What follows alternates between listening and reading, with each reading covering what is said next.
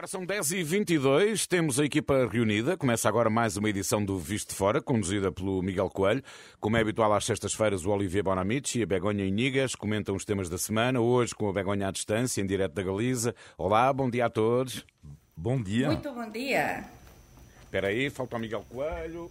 Falta o Miguel Coelho, que já aqui está. Todas as semanas. Agora, agora sim. Já me ouvem? Já. Muito bem. Dizia eu que, uh, para além de saudar o Olivier e a Begonha, e a ti próprio, Paulino, saudava sobretudo quem nos segue todas as semanas aqui neste programa Visto de Fora, que uh, aproveito para recordar que é uma parceria da Renascença com a Euronet, a rede europeia de rádios. Euronet Plus. E vamos começar pela situação na Ucrânia. Quase três meses depois uh, do início da guerra, os combatentes ucranianos que resistiam no complexo de Azovstal eh, na cidade de Mariupol, no sul da Ucrânia, começaram a sair. Na versão da Rússia, os mais de 1.700 soldados renderam-se. A Ucrânia uh, chama-lhes heróis uh, e espera uh, trocá-los agora por prisioneiros russos que têm em seu poder. Olivia, o que é que te parece? Qual é que vai ser o destino destes soldados? Como é que vão prosseguir? Se é que vai ser possível chegar a bom porto nas negociações?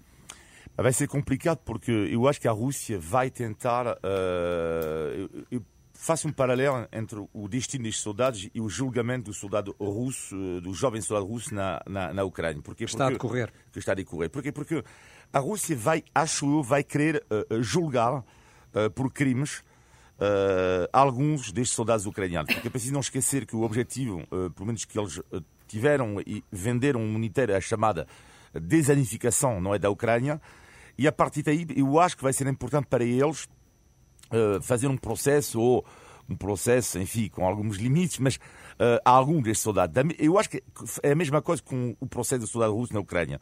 Não estou a dizer, claro, que ele seja inocente, só estou a referir que é um processo que uh, decorre uh, durante o próprio conflito, o que é algo raríssimo, Uh, e, sobretudo, três meses após o, o, início da guerra. Isto também isto é um pouco surreal, porque a justiça é ótima que ela seja rápida, mas se calhar neste caso está a ser demasiado rápido. E hum. eu confio muito mais eu na justiça internacional, porque de facto é, pode ser menos espetacular em si, mas cada uh, processo, neste caso, deste soldado russo ou eventualmente de soldados uh, ucranianos, ucranianos e é preciso tempo.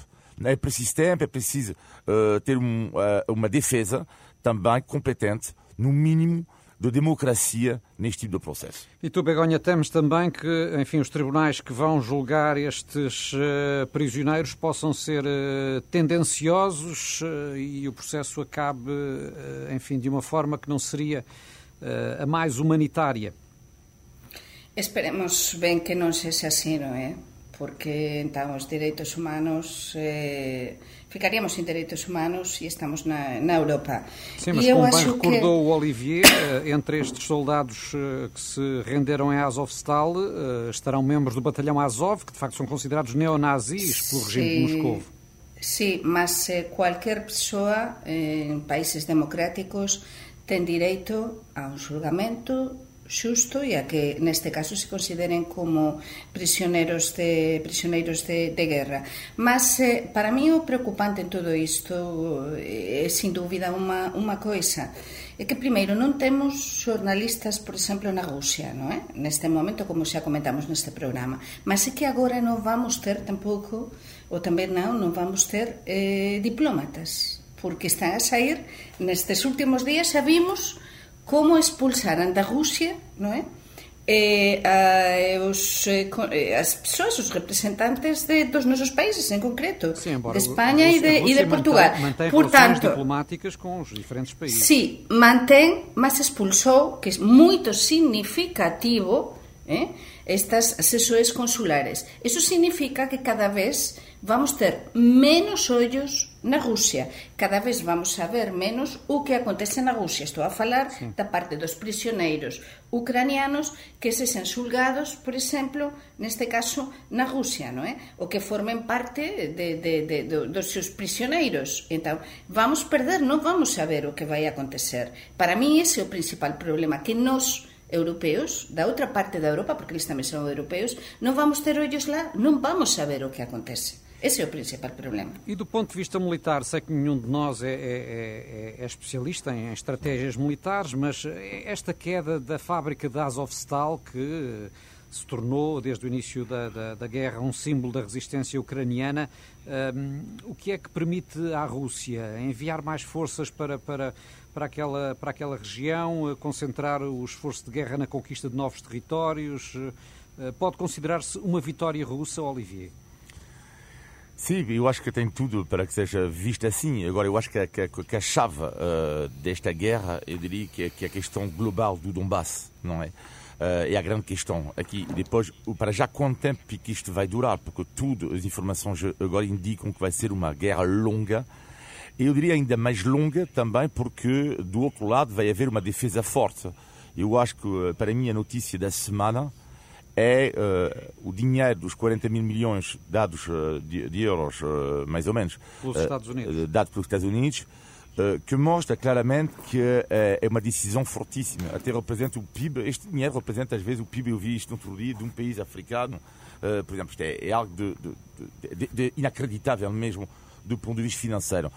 e, e porquê? Porque, de facto, quando a Ucrânia, com esta ajuda militar, isto vai permitir infelizmente, de um lado, vai fazer com que a guerra possa durar mais tempo, possa fazer mais vítimas. Do outro lado, é que com esta ajuda militar à Ucrânia, no dia uh, uh, que vai ser o tempo, vai estar o tempo da diplomacia, vai encontrar-se uma posição melhor. Portanto, estamos nos duas vertentes. Por um lado, ajudá-la do ponto de vista militar a Ucrânia, não é? Uh, para que depois, quando chegar o tempo das negociações, a Ucrânia também não seja numa posição demasiado fraca, frágil e do outro lado é uma guerra que vai durar ainda mais tempo, porque é mais dinheiro para fazer a guerra. Sendo verdade também, Begonha, que uh, cada vez mais uh, se ouvem alguns líderes europeus dizer que no final desta guerra, seja ela quando for, um, haverá necessidade de fazer cedências territoriais à Rússia. Pois sí, mas eh, non sabemos o que vai acontecer. Nos non somos estrategas, mas pode ser en cualquier negociación, iso sabemos perfectamente a todos os niveis da vida, non é? Sempre se ten, teñen de facer sedencias. E o problema é que a Rusia non parece moito disposta Eh, isto estamos a falar de, da fábrica non é? e estábamos a falar desta vitoria o que consideramos como esta, esta vitoria ou primeira vitoria eh, aínda que se xa reducida da Rusia na, na Ucrania e, e todo isto vai reforzar eh, a teimosía porque, porque Putin é moito teimoso além de ser moito perigoso e entón vai dificultar sin dúbida o, o papel da diplomacia mas eu tamén aquí o que acrescentaría É que outra das cuestións, hoxe estou un bocadinho máis negativa do que costume, mas outra das coisas que me preocupan é tamén eh, o que vai acontecer nas nosas fronteiras, porque esta mm. semana eh, tivemos o pedido de adesão, non é? Da, da Finlandia e da Suecia NATO, E, e então, é pronto, xa temos todo a postos, como se diz em português, Mais ou para menos, eles. A, a, Turquia, pelos sí, vistos, não parece pelos sí, ajustes, não é? mas, eh, mas acho que há, há tal, tal, tal, tal cumplicidade e tal acordo eh, no resto que acho, e sobre todo que os Estados Unidos están mesmo, mesmo, mesmo como falábamos ao momentiño, no? están mesmo eh, mm, eh, dispostos e disponíveis para axudar e queren mesmo que entre e entón como quere os Estados Unidos acho que vai entrar, estes gobernos se aprobaran mas o problema de todo isto é que Si entraren vai entrar rapidamente e, como dicía Olivier un momentiño e ben dito, esta guerra, por moita axuda que teña dos Estados Unidos, que é verdade que é impresionante os 40.000 millóns de euros e que é impresionante en axuda e todo isto, mas realmente eh, si entraren na, na NATO, eles entran na NATO porque teñen medo, teñen medo precisamente sí. dese tema fronterizo. Mas se entraren, podemos entrar nunha nova fase tamén no conflito, porque o Putin se adís que eh, amenazou con, mm, con tomar posição se, se entrar em Finlândia e Suécia. Portanto, aqui há outro perigo ou linha vermelha. Mas o, o, que, que eu também acho interessante nisto tudo, eu acho que há uma, neste momento uh, há algumas divergências a nível europeu sobre uh, a janela que temos que abrir ou não uh, à Rússia, da, da, da abertura à Rússia. A, uhum. a, França chegou a dizer recentemente que o Macron, neste caso, mas chegou a dizer que não podemos uh, estar no espírito de humilhação e de vingança em relação à Rússia, enquanto, por exemplo, os países da Europa Central e Oriental estão num discurso mais, muito mais punitivo. Uh, aliás, eles disseram, mas então, mas espera aí, mas, uh, uh, mas estamos a falar de um país tirano. Portanto, vocês querem negociar com um país tirano, vocês querem, não sei. E estamos a ver que há lá algumas divergências. E a Alemanha está um pouco também do lado francês, no sentido de que se tem que se encontrar um compromisso para estabilizar uh, um pouco a, a, a, situação. E estamos a ver que do outro lado há menos esta procura de compromisso. E os países do Central e Oriental estão mais alinhados com o país dos Estados Unidos, como Joe Biden, e não só, que tem um discurso muito mais violento uh, em relação à Rússia. E depois já tínhamos sim, sim. as divergências, claro, do ponto de vista energético, com alguns uh, uh, países a não quererem alinhar no embargo total à compra, nomeadamente de petróleo e gás à Rússia, que continua a ser negociado. E temos também, como uh, referia há bocadinho a, a, a, Begonha, esta questão da adesão da Suécia e da Finlândia à NATO um, correr o risco de ser vetada pela Turquia. Uh, consideras, uhum. consideras, Olivia, que haverá condições para convencer o presidente Erdogan a ceder? O que eu sei é que existem dois, alguns autocratas, como são chamados hoje em dia, que uh, uh, odeiam as sociedades laicas e democráticas. E neste caso há dois, que é Erdogan, uh, com a sua posição com a NATO, e Viktor Orbán, da Hungria, que ele coloca em causa a unidade da União Europeia. E isso é interessante porque não podemos fechar demasiado os olhos perante dois regimes autocráticos que ameaçam, de uma certa forma, a unidade. Claro que não estou a dizer para entrar em guerra, longe disso, pelo amor de Deus, mas, mas é também a confirmação que, dentro dos chamados aliados, também existem, existe uma outra visão do mundo. Hum, Begoña. Sin dúvida, sí, sí, sí, é verdade, estou alinho con, con o que dixeste, non é? Eh, sempre dentro de, de cualquier organización, aínda que estexamos eh, do mesmo lado, vai haber eh, posicionamentos un bocadiño diferentes e intereses diferentes e, e por iso o que explicaste moito ben, non vou repetir, ten toda a lógica. Gostava de ouvi-los aqui um pouco à margem uh, da guerra na Ucrânia, que certamente será tema ainda para uh, muitos uh, vistos Sim, de fora. Muitas. Gostava de ouvi-los, infelizmente, gostava de ouvi-los aqui sobre a atualidade dos vossos próprios países, porque houve desenvolvimentos, quer em França, quer em Espanha, de muito interesse, nomeadamente em Espanha, Begonha, o regresso de Juan Carlos após dois anos de exílio nos Emirados Árabes. Como é que é visto este regresso do rei emérito? Por parte Imagine, dos espanhóis. Onde que estou eu neste momento? Estou no eh, Vigo, non é? Eh, a ver a ría de Vigo. A onde é que chegou o rei Juan Carlos?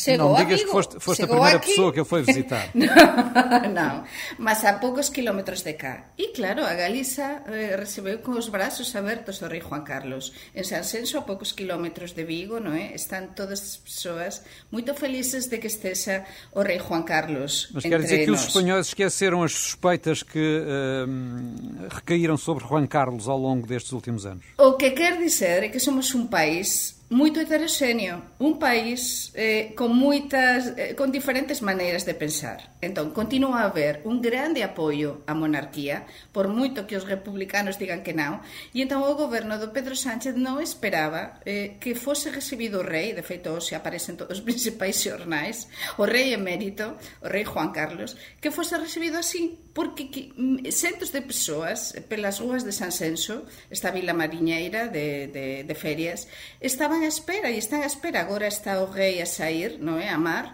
porque ele en principio vai acompañar unha regata do seu grande amigo Pedro Campos, onde está na súa casa, sí. mas aquí o que se, o que se demonstra e o que interesa aos nosos ouvintes é que há esta diversidade e sobre todo que da parte do goberno español están incómodos, non, non fican confortáveis con a súa presenza e prohibiran que o rei Juan Carlos dormise na sarsuela. Pronto, é já sabemos, que... Juan Carlos diz, uh, completa só, por favor. Sí, só completo con que ele en principio non ten neste momento nada pendente con a xustiza, é dizer, o ele foi livado, o caso foi arquivado, portanto, ele en teoría pode vir cá como cualquier outro cidadão, só que resulta incómodo para o governo e para alguns setores da sociedade espanhola. Mas bem recebido pela população, pelos vistos, de acordo com o relato aqui da Begonha, uh, Juan Carlos. E da como Galiza. É, como é que da foi, Galiza. Na Galiza, pelo menos. E como é que foi recebida em França, uh, Olivier, a nova Primeira-Ministra, Elisabeth Borne, não é? A escolha de Macron, até que ponto é que poderá ser, de facto, um trunfo para as legislativas de junho?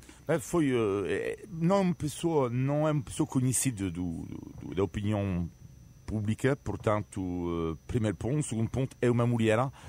E, portanto, isto, claro que é notícia, porque é apenas a segunda vez que existe uma primeira-ministra mulher em, em, em, França.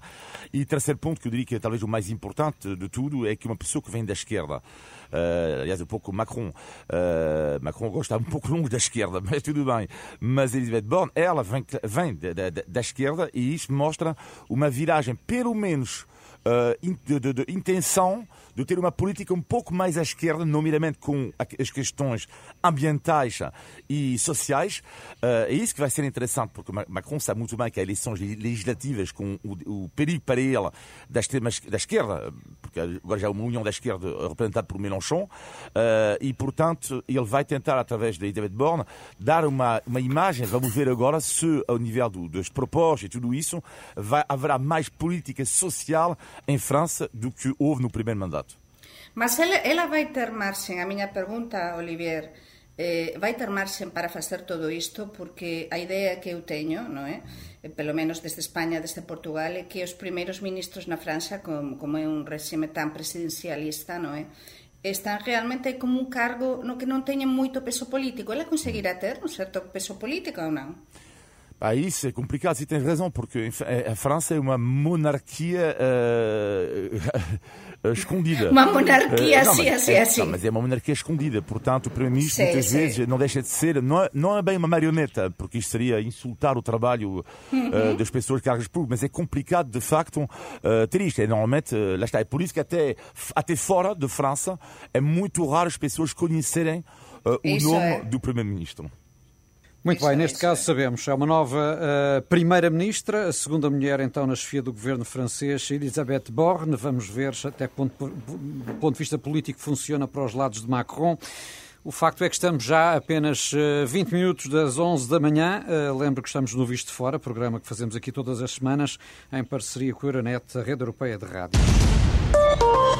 Euronet Plus. E temos eh, de falar também de temas nacionais, eh, porque há o tema escaldante do momento, é o da chamada Lei dos Metadados, eh, depois de uma decisão do Tribunal de Justiça da União Europeia de 2014.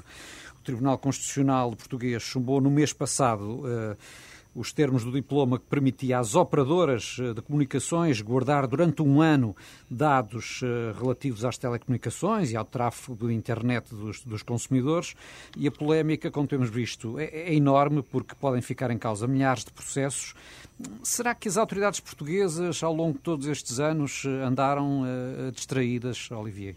Bem, eu diria que não é só em Portugal, portanto, estamos a viver num mundo completamente diferente eh, de proteção de dados, cada vez mais trabalhamos com, com o digital e, aliás, esta polémica ela existe um pouco de forma diferente, mas existe na Bélgica, por exemplo, muito. E, de facto, aqui o que é importantíssimo é a fiscalização, porque temos absolutamente uh, que saber o que está a acontecer com estes dados, com os nossos dados. Aliás, eu ouvi no outro dia num canal de televisão uma, uma advogada uh, portuguesa que dizia: uh, vocês imaginam concretamente, se um jornalista, por exemplo, ligar a tal hora para uma notícia, podemos saber a fundo do jornalista. Isto é, não, ou seja, isto é importante, é preciso não esquecer que, metadado, nós não sabemos o conteúdo, não é? Por exemplo, no texto do WhatsApp, não sabemos o conteúdo do, do texto do WhatsApp, mas sabemos, lá está, no caso concreto deste, do, do, jornalista, o Miguel Coelho, se tu ligaste tu a uma fonte, podemos saber a quem é que ligaste, a, a quem que tu ligaste, durante quanto tempo e com os ciberataques. E desde onde? É, exatamente, e com os ciberataques, ainda pior. Por isso, eu acho que a sociedade tem que acompanhar também esta mudança digital. Hum. Begonha. Sim. Sí, sí, sin dúbida, porque mas, mas non só Portugal, falabas da Bélxica, eh, no caso de España é igual. É dizer, mas em Espanha também uh, houve esta demora em adaptar a lei interna uh, àquilo sim, que foi a decisão sim, do Tribunal de Justiça sim, da União Europeia? Sim. Eu, eu penso que sim, porque realmente, por moito que diga o goberno que se están a facer coisas, todos sabemos que, que os nosos dados están en maus, eh, por exemplo, os dados isto na, na, nas maus das compañías e non só é que nos eh, na internet os nosos dados eh, están a circular eh, alegremente e a protesao de dados é a gran eh, grande asignatura pendente nos nosos países. Nos non somos conscientes e acho que as novas eras soes aínda menos de, de, do que significa por cualquier eh, coisa nosa eh, nas redes sociais. E non só iso, que estamos a falar algo tan simples como os telefonemas como os nosos dados porque eses telefonemas, como indicaba Olivier eh, dan pistas de toda a nosa vida e de, de detalles que se callar. Nós non somos conscientes. Por iso é moito importante moito importante regularizar e regular de verdade isto. Sim, neste caso eh, português, eh, a questão é mais eh, político-jurídica no sentido da demora Sim, em que, que de facto, a justiça portuguesa que só oito anos depois é que está a discutir este, este, este processo. Claro, discutir, mas ainda não, mas e ainda, ainda sem, não sem uma por... solução uh, definitiva é. e sem se saber até que ponto é que isto não vai afetar de forma retroativa milhares de, de, de processos. Enfim, vamos sem ver dúvida. como é que isto evolui. Uh, ainda no plano da justiça, esta semana ficou também marcada pela morte de João Rendeiro. Acabou assim da pior forma este caso com o antigo uh, banqueiro que estava preso na África do Sul a aguardar extradição para Portugal. E uh, tivemos também notícias frescas de José Sócrates, que, pelos vistos, tem passado agora temporadas no Brasil, uh, mas sem avisar a justiça portuguesa. Ainda se surpreendem com notícias como esta, que envolve José Sócrates e o facto de, pelos vistos, não estar a cumprir os avisos a que estaria obrigado pelas medidas de coação, eh, dadas estas saídas eh, que agora tem feito ao Brasil? Olivier. Eu vou. Se, se, se, esta semana, uma vez que nós não tivemos programa na última semana. Sim, devido uh, à, à, transmissão das cerimónias de Fátima. É, exato. Uh, eu acho que dos dois casos, me permites, uh, que o caso que mais me marcou foi a questão da morte do João Randeira. Bom, que é o seguinte. Eu fiquei super chocado eu, com os comentários que eu li nas redes sociais, comentários que eu ouvi na televisão. E faço questão aqui de citar uh, Luís, o escritor Luís Osório, numa rádio concorrente, que disse o seguinte: ele ficou escandalizado, porque ele disse ninguém põe em causa, claro, a gravidade dos factos de, que ele, do, do senhor João Randeiro. Agora ficou chocado com os comentários das pessoas que diziam que ele devia ter uma morte mais lenta, etc. E ele diz uma coisa, Luís Osório, inacreditável. Olhamos hoje em dia para as figuras públicas como personagem da Netflix uh, e concordo plenamente. E a hum. grande diferença entre um Estado democrático e um Estado que não o é, é os presos têm que ser tratados com dignidade. Uh, a democracia é exatamente isso. A democracia é isso. E a democracia também é respeitar, acho eu, uma pessoa morta.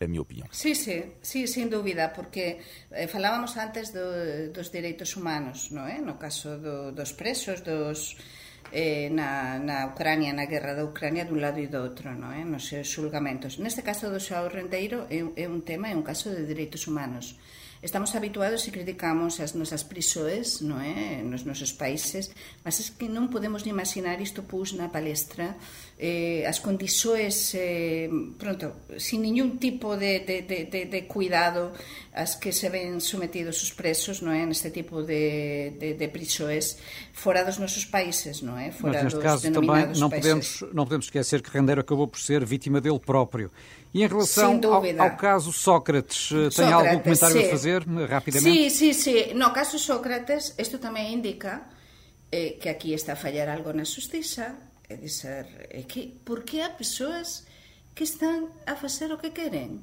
É dizer, aquí, a, para cualquier coisinha mínima, a, a cualquier cidadao, estamos supercontrolados. E neste caso, deste tipo de cidadaos, acho que os portugueses deberían ser conscientes de que hai unha serie de persoas que parecen, entre aspas, quase intocáveis, porque un señor como Sócrates, con o proceso que ten, eh, agora que está a ser investigado e que está dentro dun proceso judicial, Ele que posa viaxar ao Brasil alegremente? A mí, sin dúbida, pareceme, para mí, eu fiquei escandalizada. E tu, Paulino, acabaste por não falar de Sócrates.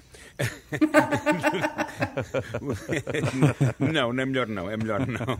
Eu, eu por acaso, há, há, uma coisa que eu acho um bocadinho estranha, é não haver cruzamento de dados, e há pouco falávamos sim, dos metadados, sim, sim. em que qualquer cidadão que está impedido de sair do país, eh, Isso na é. alfândega é. do aeroporto, eh, no computador não aparece logo a nota que essa pessoa não pode sair do país. Isso e é o um coñecido que é o Sócrates. Sí, o Sócrates todas as persoas coñecen a súa cara, aínda que leve uns óculos de sol. Se calhar, já é uma, vamos, uma... se calhar já é uma consequência da polémica dos metadados, quem Às sabe. Tantas.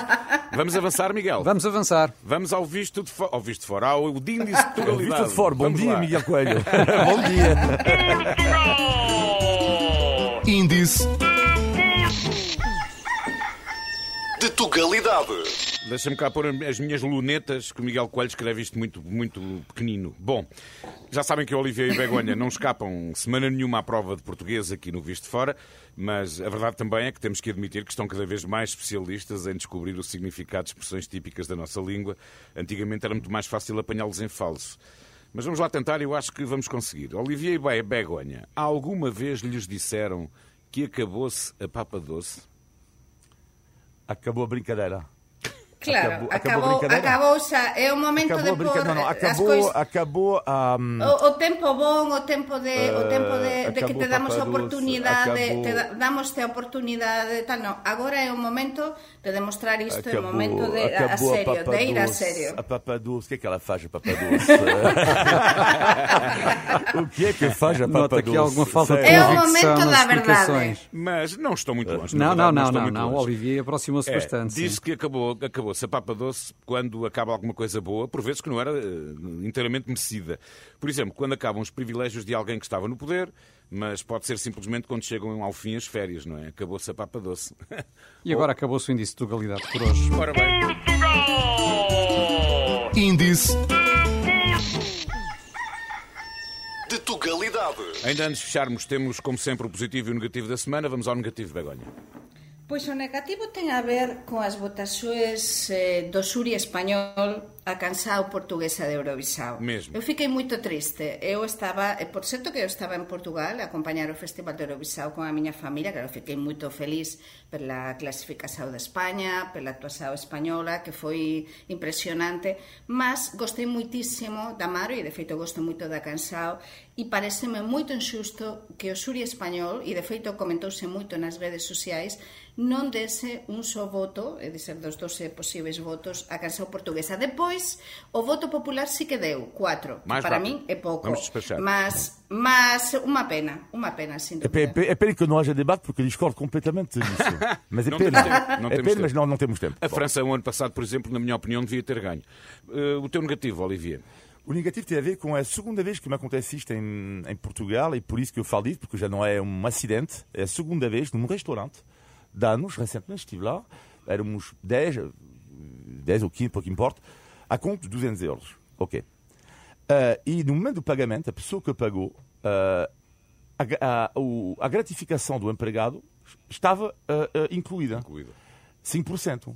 Então, 200 euros eram 10 euros. E, e a, a, pessoa vira-se para, para a pessoa que pagou e disse assim: a, a opção agora é sua, quer ou não que nós retiremos a gratificação. Acho horrível esta prática. Acho horrível. A escola Sim. tem que ser da pessoa, mas não tem que ser imposta claro. à partida.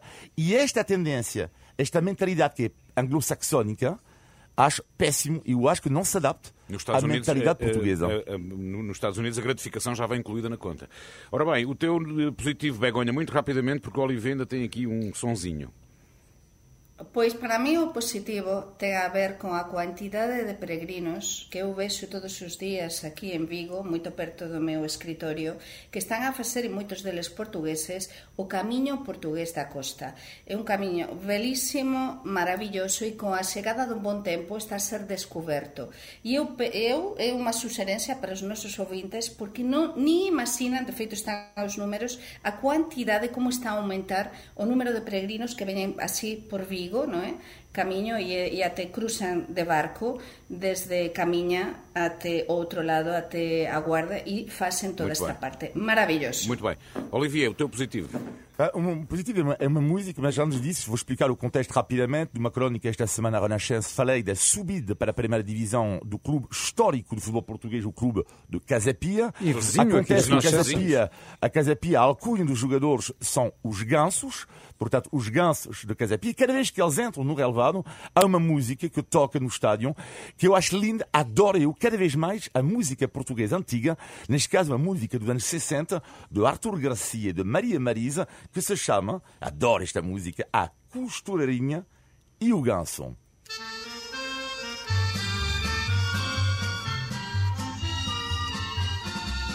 Minha Clarinha, costureirinha, és tão cadida que eu chego a pensar. Gosto quando ela fala depois. Quando ela canta. tanta doçura nos será dado podermos gozar. Meu lindo ganso, nunca me canso. Acho lindo. E pronto, era o meu positivo da, da semana. A música portuguesa dos anos eh, 60, eh, neste caso Marisa, Ma- eh, Maria Marisa e, e Arthur Garcia. Eu acho que diz muito também do país de Portugal. Carita bonita, E ficamos a saber que o Olivier na próxima temporada lá estará nas bancadas, não é? A torcer pelo Casa Pia. Força, Olivier, força! Nas primeiras jornadas será no Estádio eh, Nacional, não é? Os amor. Porque está em obras o Estádio da Casa Pia. Ora bem, estamos no final de mais um Visto de Fora. Todas as semanas conversamos aqui sobre a Europa, Portugal e os portugueses. Podem enviar os seus comentários e sugestões para vistodefora.rr.pt. Olivier, Begonha, Miguel, bom fim de semana. Bom fim de semana, um abraço. Bom fim de semana!